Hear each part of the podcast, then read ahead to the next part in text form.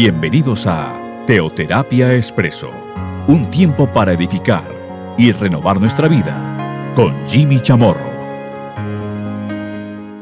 Muy buenos días, bienvenidos a Teoterapia Expreso, nuestro espacio, nuestra cápsula de cada domingo, de cada semana.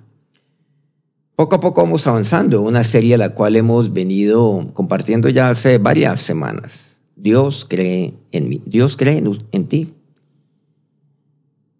no solamente es importante el saber, o el mejor, o mejor aún, el tomar la decisión de creer en Dios, que es la principal, es lo fundamental, hace la diferencia entre la vida y la muerte, sino a partir de ese momento, a partir del momento en el cual yo le creo a Él y yo creo en Dios y le recibo en mi corazón, pues comienza una nueva vida, una experiencia nueva, una nueva criatura soy.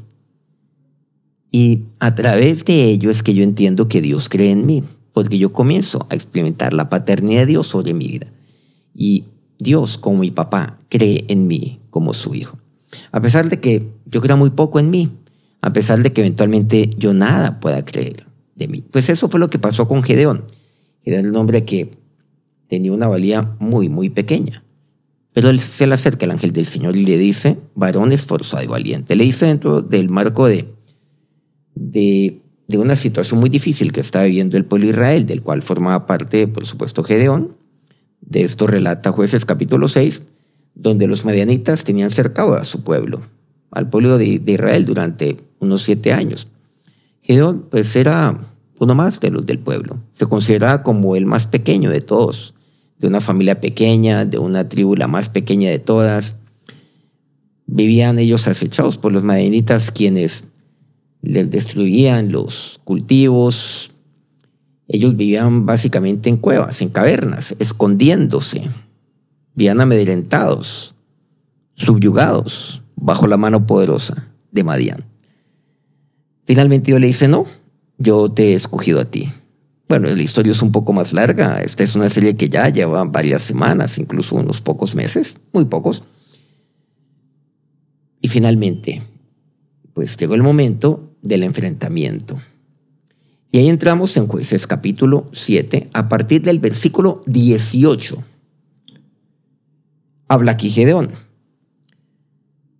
Bueno, por cierto, hoy es un día muy importante en Colombia. Hoy tenemos elecciones presidenciales y pues lo importante es hoy cumplir con nuestro deber, nuestra responsabilidad democrática de ir y depositar nuestra voluntad de una manera libre.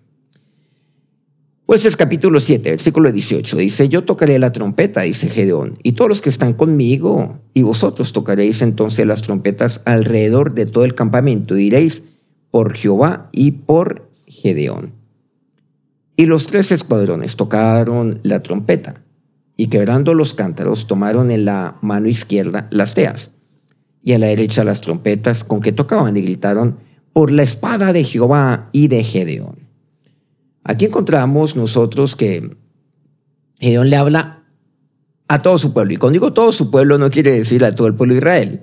Aquel pueblo que lo acompañó, aquellos hombres que irían con él a combatir contra Madián y contra otros, otros pueblos y otros ejércitos de otras naciones que se le sumaron a Madián. Están acampando en un valle, ellos, los madianitas, en un valle extenso y era propio, tenía que ser un valle, al fin y al cabo solamente un valle así, pues podría, eh, podría pues darle, darle cubrimiento o, albergar pues tantas, tantas tiendas de, militares, tantos soldados. Pero Gedeón tenía únicamente 300. A eso me refiero que le habló a, a su pueblo. 300 hombres. Eso fue un proceso. Por supuesto, fue un proceso hasta del cual finalmente quedaron solo 300 hombres.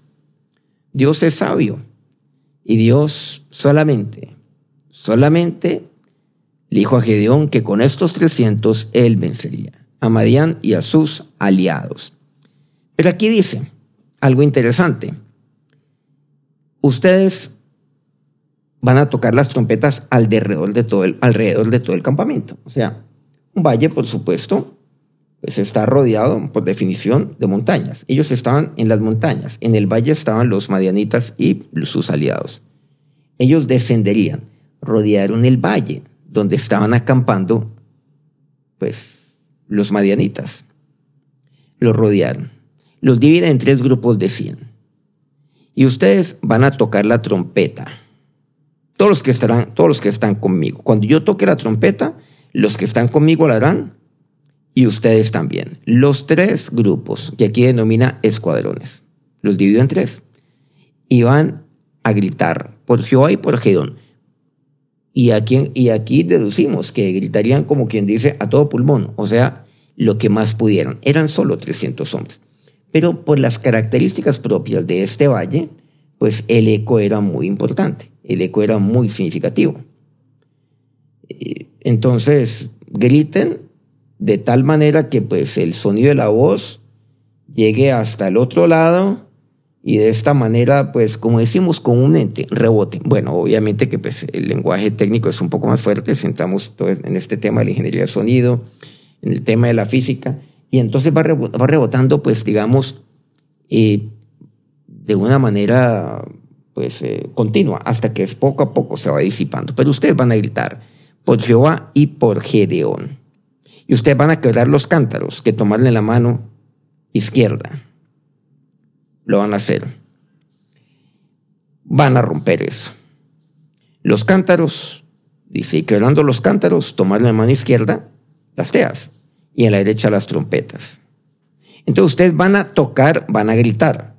Miren que ahí rompen los cántaros. Por supuesto que eso, eso también causa, pues, causa como inquietud en quienes están abajo. Además que ellos no, no estaban esperando jamás que no los atacara. ¿Cómo los va a atacar? Si ellos, por el contrario, han tenido al pueblo de Israel totalmente arrinconado durante siete años. Claro, ya vemos que había temor en medio de ellos y eso lo vimos la semana pasada, por el rumor que Gedeón iba a venir con toda para atacarlos. Entonces ellos no sabían cuándo iba a suceder. Pero independiente de ello, pues el momento preciso no se sabe. Entonces la zozobra era terrible. Luego quiebran los cántaros. Tocan la trompeta y gritan ustedes. Esto se aplica para padres, para los líderes en sentido general, por la espada de Jehová y de Gedón. Por la espada de Jehová y de Gedón. Usted debe levantar esa espada, sí, en defensa de su familia. Pero ahí lo importante es que por la espada de Dios y por su espada. Pero usted puede decir eso, usted puede decir definitivamente que su espada es la espada de Dios. Usted puede decir que Dios está con usted. Usted puede decir que está en comunión con Dios. Solamente alguien así alguien que, que está en comunión con Dios, alguien que tiene una comunión permanente con Dios. Solamente un varón temeroso de Dios puede decir, por la espada de Jehová, por la espada de este varón y por la espada de Gedeón. Por la espada, por ejemplo, lo digo desde el punto de vista personal y usted ponga ahí su nombre, por la espada de Jimmy, por la espada de Jehová y por la espada de Jimmy, por ejemplo. Y por esa espada es que yo estoy aquí, aquí como el líder espiritual de mi familia. Esto bueno, esto tiene que ver en general con el liderazgo, el liderazgo que, que podemos nosotros aplicarlo en cualquier aspecto de nuestra vida, en el aspecto espiritual, ministerial, en, en el aspecto laboral, en lo que sea. Liderazgo en general, se aplica para todo. Luego dice el versículo 20, y se estuvieron firmes cada uno en su puesto en derredor del campamento. Entonces todo el ejército echó a correr dando gritos y huyendo. ¿Cuál ejército? El de Madian y sus aliados. Vean aquí lo que vemos. ¿Qué les dice Gedeón a ellos? Ustedes van a tocar la trompeta alrededor. Bueno, los tres escuadrones van a quebrar los cántaros, tomando la mano izquierda. En la derecha las trompetas. Y van a gritar por la espada de Jehová y de Gedeón. Y si estuvieron firmes, dice, cada uno en su puesto estaban ahí firmes. Están quietos todavía. Porque eso fue el instructivo que les había dado ya Gedeón a los 300 hombres. Van a quedarse quietos. Ahí está. Ahí está el sonido cuando se quiebra el cántaro. Ahí está el sonido de la trompeta. Uy, el eco, imagínense la trompeta. ¿Eso cómo suena? Eso pareciera como si estuvieran atacando, pues como si se viniera un millón de hombres. Pareciera, eran solo 300. De verdad que el valle lo usaron a favor de ellos. Usaron esa topografía a favor de ellos. ¿Quiénes? Los del pueblo de Israel, concretamente Gedeón. Y el valle, pues estaría contra los madianitas. Se estuvieron firmes. Ninguno se echó para atrás. Ninguno. Ya ninguno volvió. Cuando Gedeón comenzó a reclutar, recordamos a varios hombres, eran 32 mil. Y después le dice, no, esta, esta es mucha gente. El que, el que tenga que irse, el que tenga por ahí mujer recién casado que se vaya, el que tenga miedo que se vaya, el que tenga algo que hacer que se vaya, tranquilo. No va a pasar nada. Y con ellos no va a pasar nada. Que se vayan. Bueno, y se fueron. Y quedaron solo 10 mil. De ahí quedaron 300. Ya los que se volvieron, ya volvieron. Ya no pasa nada. Es más, ahí no hubo ningún problema. Nadie puede señalarlos. Recibieron la venia, recibieron el visto bueno para que pudieran devolverse de manera de la cual nadie podría siquiera pues pensar mal contra ellos. Estos 300 representaban a todo el pueblo de Israel, liderados por supuesto por Gedeón. Y si estuvieron firmes, dice, cada uno en su puesto en derredor del campamento. Estar firmes es permanecer en obediencia en mi puesto. Eso es. Ahora, vamos a ver que no solamente significa eso, el estar firmes. Pero en este caso particular, estaban ahí, obedecieron, tal cual como Gedeón les había dicho. No se movieron de allí. Recibieron la instrucción, siguieron dirección, recibieron la instrucción y obedecieron. El estar firmes.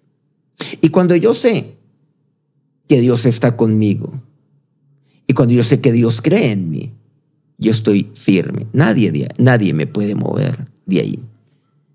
Ya no es momento, no es momento de temer, no es momento de dudar. Por el contrario, nos damos cuenta que los madianitas se estaban llenos de miedo antes del ataque, no sabían, estaba el rumor, puede que sí, puede que no, no sabemos, pero como que sí, como que sí, pero cuándo, no sabemos, pero se vienen por ahí. Y se rearmó una cosa impresionante. Eran solo 300, no más. Pero el ejército de Madián se echó a correr dando gritos y huyendo. ¿Y ustedes por qué creen que estaban gritando? ¿Era un grito de victoria? No, el grito de los valientes, no, estaban gritando del temor, del pánico. Lo que ellos temían había ocurrido. Y comenzaron a correr, no hacia los, no hacia los 300 de Gedeón, sino apartándose de ellos y a huir comenzaron a correr. Versículo 22. Y los 300 tocaban las trompetas. Seguían, imagínense, tocando las trompetas. Y Jehová puso la espada de cada uno contra su compañero en todo el campamento. Seguían tocando las trompetas. Ellos comenzaron a correr. Entonces, allí usen un poco la imaginación. Comienzan a correr. Pero es que el estruendo que se oye en el valle era terrible. Hay cuenta que usted esté descuidado, que esté por ahí descansando y de repente un estruendo de esos. Se, oye como que se, estuviera quebrando todo, como si el cielo hubiera caído, porque se quebró los cántaros y todo lo hicieron ahí, simultáneamente.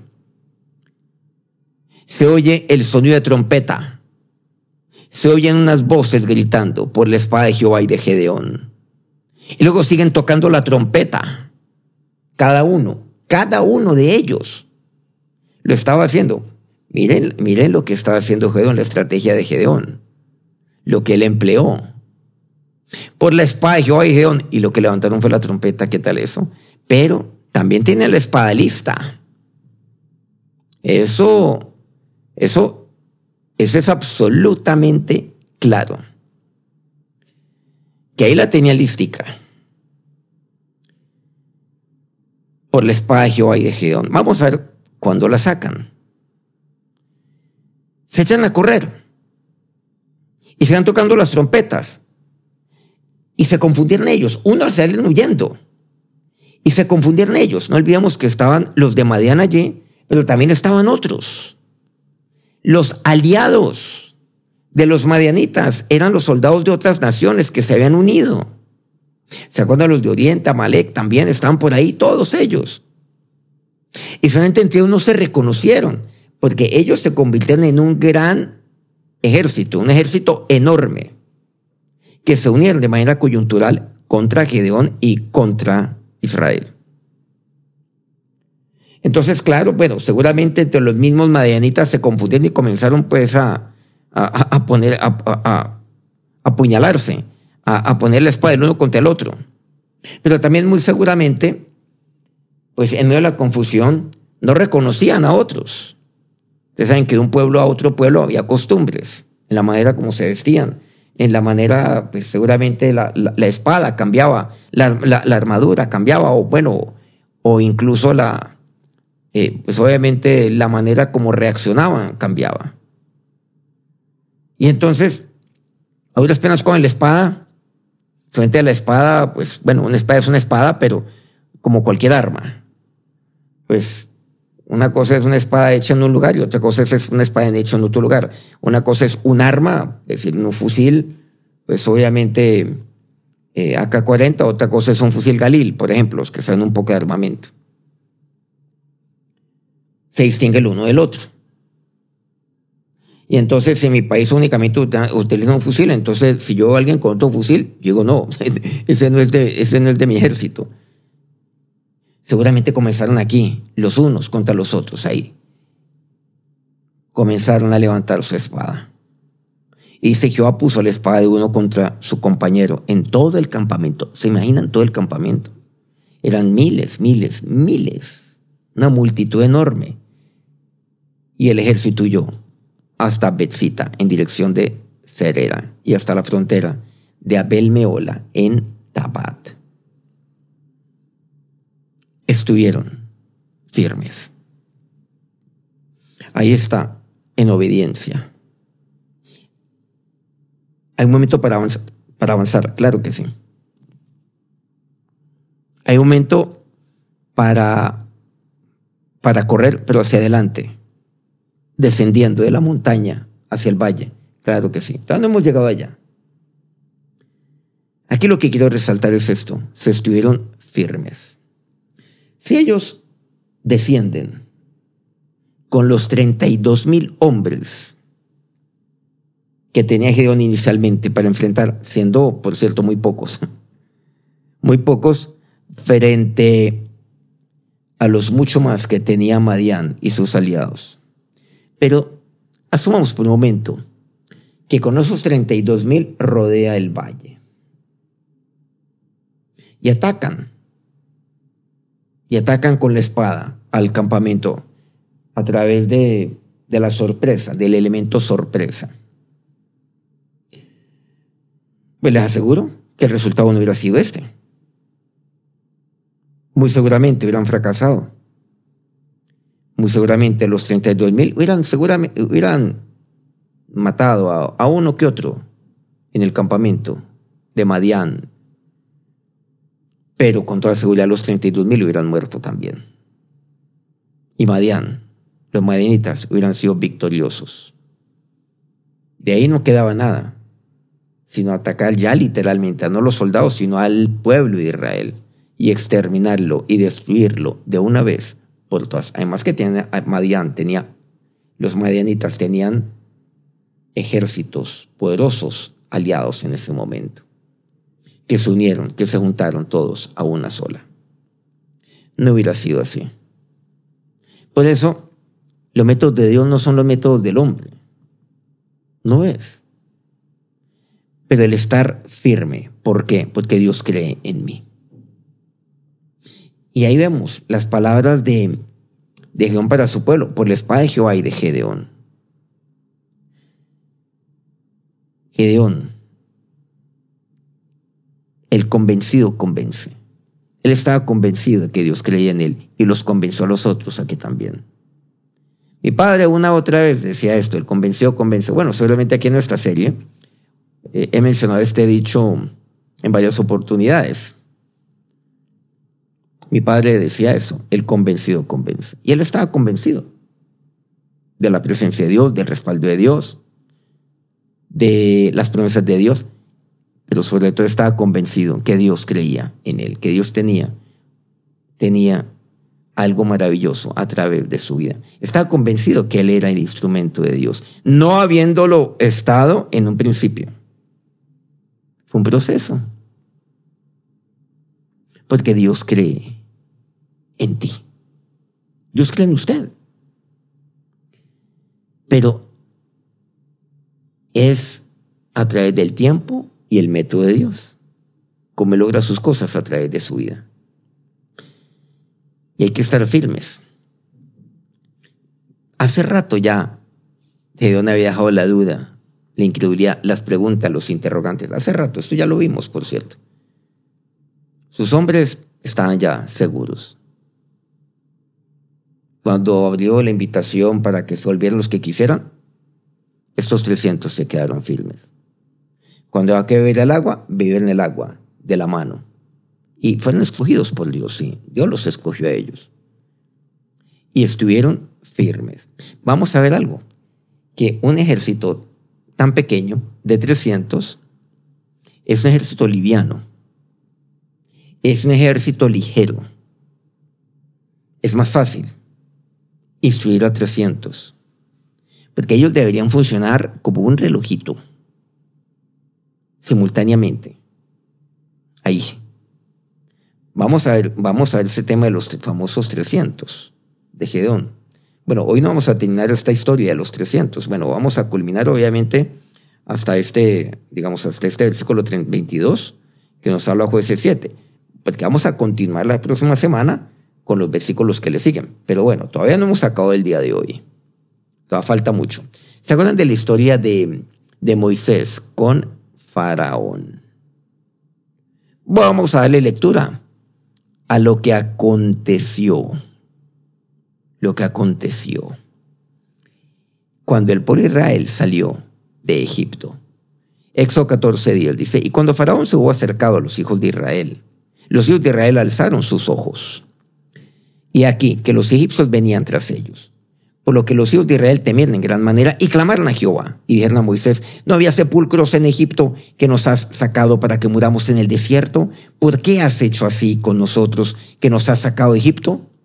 ¿No es esto lo que te hablábamos, lo que te hablamos en Egipto diciendo, déjanos servir a los egipcios, porque mejor nos fuera servir a los egipcios que morir en el desierto? Y Moisés dijo al pueblo, no temáis, estad firmes y ved la salvación de que Jehová hará hoy con vosotros, porque los egipcios que hoy habéis visto, nunca más, para siempre, los veréis. Nunca más. Para siempre los veréis. El que lo que le dice Dios. Después, a Moisés. Bueno, finalmente, antes de ello, Moisés le dice a su pueblo. El versículo 14, de aquí este pasaje de Éxodo 14. Jehová peleará por vosotros y vosotros estaréis tranquilos. Antes de ello, Moisés le dice al pueblo, no olvidemos, no temáis, estad firmes. El estar firmes.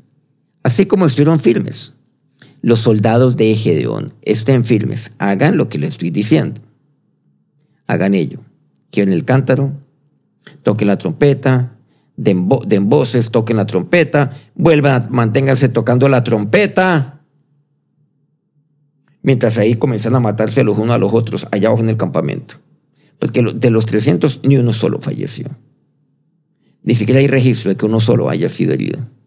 No quiere decir que haya sido fácil. Vamos a ver después la manera como les tocó esforzarse, cómo lucharon, cómo se cansaron, casi que hasta casi desmayar pero estuvieron firmes. No olvidemos, es el, estar firme es permanecer en obediencia en mi puesto, donde, donde Dios así me ha puesto.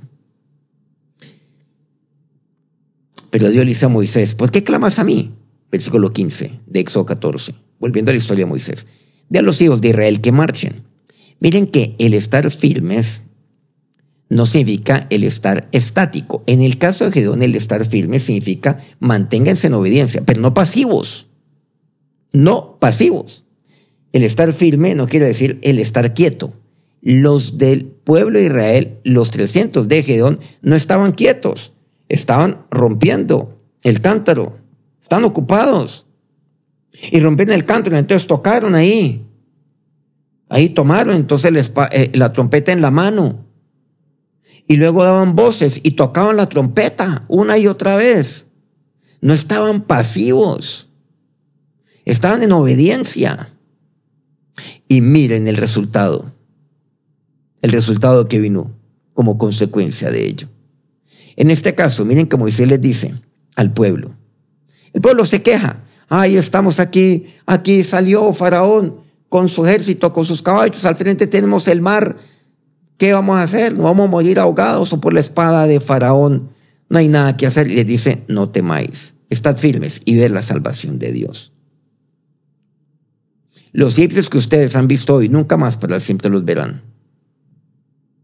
Jehová peleará por vosotros y vosotros estaréis tranquilos. Pero ¿saben lo que Dios le dice a Moisés? Miren que ahí también, pero porque es que por encima de Moisés está Dios. Claro, que Moisés estaba hablándole al pueblo. Claro, en nombre de Dios, por supuesto que sí. Que Moisés era el instrumento de Dios, pero por supuesto que sí. Pero Dios le dice a Moisés, ¿por qué clamas a mí? Entiéndase. Que Dios ahí, que Moisés cuando le dijo a su pueblo, ahí seguramente ahí, él le dice a Dios, Dios, ayúdanos. Ahora, aquí estamos, estamos firmes. Están firmes porque es que no tienen para dónde ir. No tienen. Ni para adelante ni para atrás. Atrás están los egipcios, adelante está el mar. ¿Cómo? Entonces me toca estar firme. Me toca. Están firmes. Pero Moisés le dice, no teman. Ahora vean la salvación de Dios. Y Dios le dice, Moisés, ya no clames a mí. Di a los hijos de Israel que marchen. Pero si aquí está el mar, que marchen. El estar firme significa que yo avance, que yo marche. Vean qué interesante. ¿Por qué clamas a mí? Marcha. Esto obvia la vida de oración. De ninguna manera, por el contrario, yo he de perseverar en oración, pero hay un momento donde Dios dice, bueno, Jimmy, ya, ya, a ver, hágale, marcha Jimmy, muévete.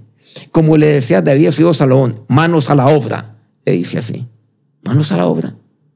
Tú vas a edificar el templo.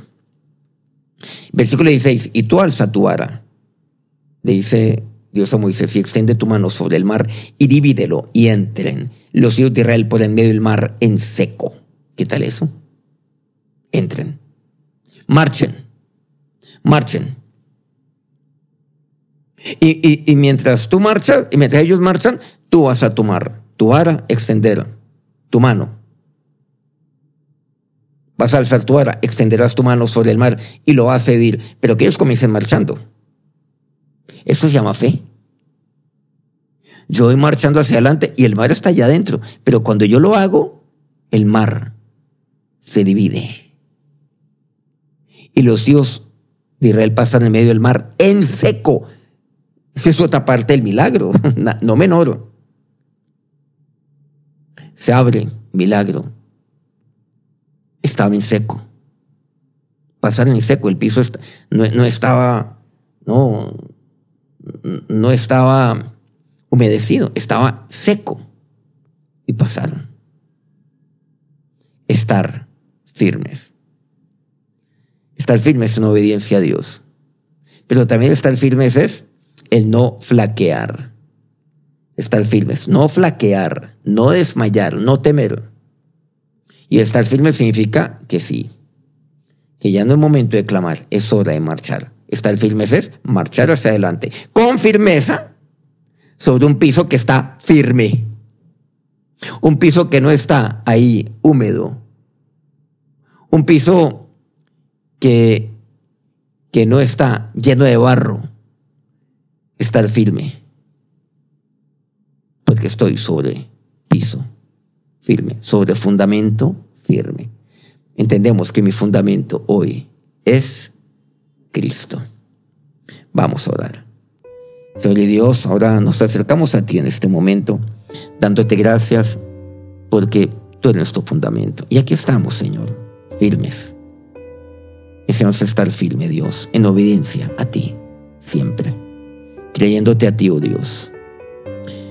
No es con los muchos, es con tu poder, oh Dios, que tú nos das la victoria.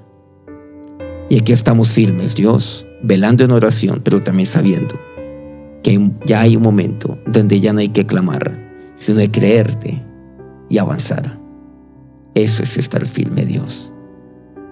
Y ahora que la bendición, que la bendición del Dios, del Dios que me mantiene firme, del Dios que me lleva a marchar, del Dios que vive del mar, que me permite pasar sobre piso firme, los bendiga en este día. Amén. Bueno, muchas gracias por acompañarnos aquí en nuestro programa de Teoterapia Expreso. Y, y, bueno, muchas gracias por seguirnos aquí en nuestra serie. Nos encontramos dentro de ocho días. Nuevamente, ya poco a poco vamos acabando esta serie. Dios cree en mí. Que tengan un feliz día y un feliz inicio de semana. Dios los bendiga.